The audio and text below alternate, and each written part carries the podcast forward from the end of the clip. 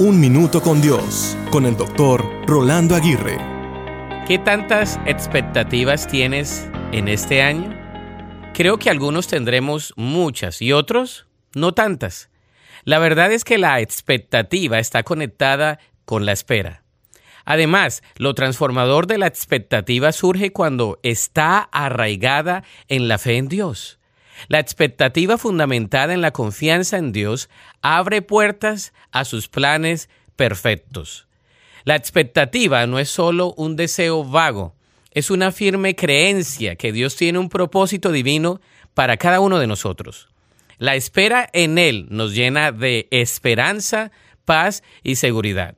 Por lo tanto, debemos enfocar todas nuestras expectativas en nuestra fe en Dios y en lugar de preocuparnos por el mañana, confiemos en el futuro que está en las manos soberanas de nuestro Creador. Nuestra espera y respuesta debe ser una expectativa confiada en que su plan es mejor que cualquier sueño que podamos imaginar. Por lo tanto, esperemos cosas grandes de parte de Dios y recibámoslas por la fe. Avancemos sabiendo que con Dios cada momento es una oportunidad para experimentar su bondad y su fidelidad. De esta manera, nuestras vidas reflejarán la belleza de vivir con expectativa en el Dios que cumple todas sus promesas.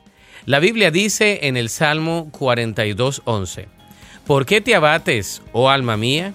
¿Y por qué te turbas dentro de mí? Espera en Dios, porque aún he de alabarle salvación mía y Dios mío. Para escuchar episodios anteriores, visita unminutocondios.org.